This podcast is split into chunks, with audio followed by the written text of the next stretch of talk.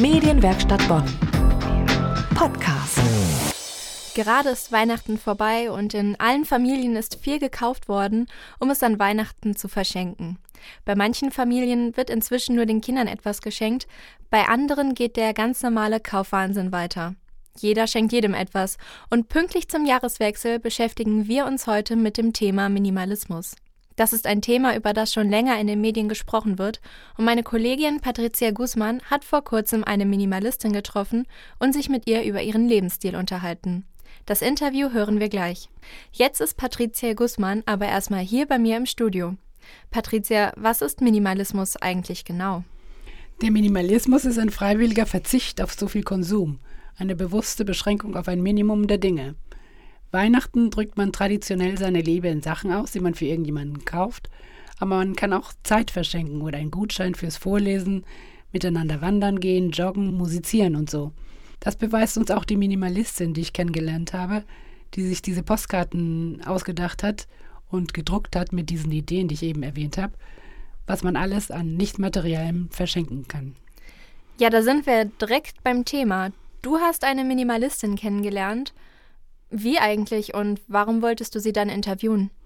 Ja, ich habe sie hier in der Medienwerkstatt Bonn kennengelernt, in einem Kurs, sprechend vor dem Mikrofon.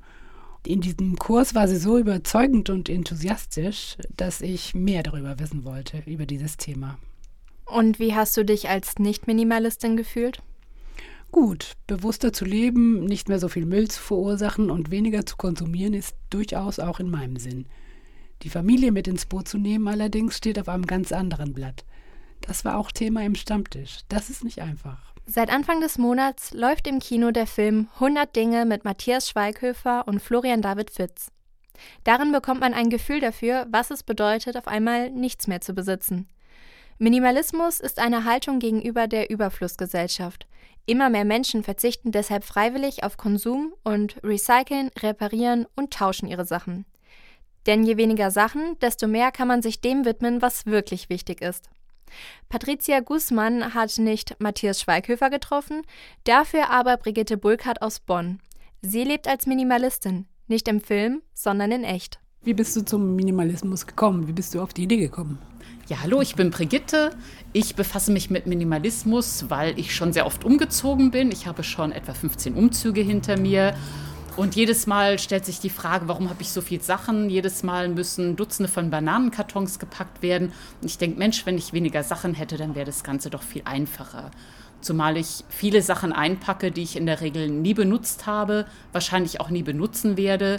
Und während der letzten drei, vier Umzüge habe ich mir vorgenommen, weniger Sachen zu haben, Unnützes auszumisten und habe eigentlich auch bei jedem Umzug ähm, vier bis fünf Bananenkartons weggetan. Wichtig war mir dann auch immer, die Dinge nicht wegzuwerfen, sondern immer jemanden zu finden, der die Dinge auch benutzen kann, weil Umweltschutz ist ein ganz wichtiges Thema für mich, dass Dinge nicht unnötig produziert werden, sondern dass alles, was hergestellt wurde, auch Verwendung findet. Dass ich beispielsweise schaue, wem kann ich meine Kleidung schenken, gibt es Freunde, bekannte Verwandten, denen ich meinen Pullover geben kann, Gibt es jemand, der meine Bücher gerne lesen möchte? Und ähm, gibt es andere Dinge, die ich einfach weiterreichen, verschenken kann? Ja, und du warst ja gerade auf dieser Fast Fashion Ausstellung in Köln, ne? Was hast du da denn mitgenommen für deine minimalistischen Gedanken? Es ist sehr erschreckend zu sehen, unter welchen Produktionsbedingungen Dinge hergestellt werden.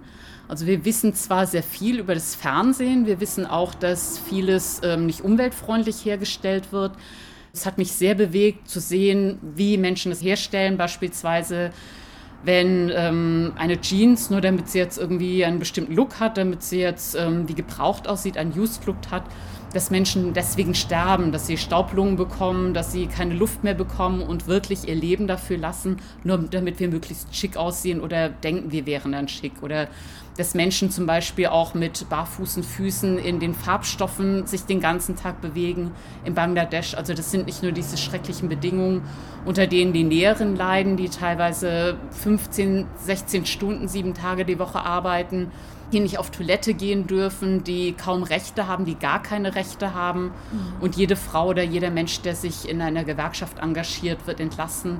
Oder jede Frau, die schwanger wird, muss auch Angst haben, dass sie entlassen wird. Und jetzt kommt ja das neue Jahr. Hast du da irgendwelche Gedanken oder Vorsätze für das neue Jahr?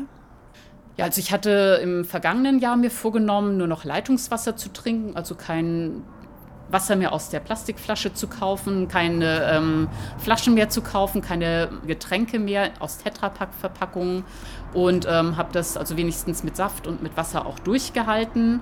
Und ich möchte auf jeden Fall versuchen, im nächsten Jahr auch noch weiterhin meinen Müll zu reduzieren, ja, Kleidung zu reparieren, das hatte ich, oder Schuhe zu reparieren, ist für mich inzwischen auch eine Selbstverständlichkeit. Aber ähm, was mir ein wichtiges Anliegen ist, auch meine Bücher weiterhin zu reduzieren, weil ich doch noch sehr an Büchern hänge und dann nach und nach dann, wenn ich alle Bücher ausgelesen habe, beziehungsweise mich für die wichtigsten entschieden habe, dann auch wieder Bücher in der Bücherei auszuleihen oder nur noch in Bücherschränken. Also einfach meinen Buchkonsum, den ich schon dieses Jahr sehr stark reduziert habe, auch noch weiterhin zu reduzieren. Und auch bei dem Essen dann verstärkt darauf zu achten, dass ich da auch keinen unnötigen Tee mehr kaufe, sondern erstmal alle Reste aufbrauche und auch mit Nahrungsmitteln entsprechend umgehe. Die meisten Menschen werden Minimalisten, weil etwas in ihrem Leben passiert. Ein Umzug, eine Scheidung oder ein Todesfall. Aber natürlich denken immer mehr Menschen auch an die Umwelt, an die Bedingungen, wie Konsumgüter produziert werden und an die endlichen Ressourcen des Planeten Erde. Wenn Sie sich näher mit diesem Thema beschäftigen wollen, dann kommen Sie doch zum Stammtisch in Bonn oder zu dem in Köln und nehmen Sie sich vor, im Kopf frei zu werden, weil Sie weniger besitzen.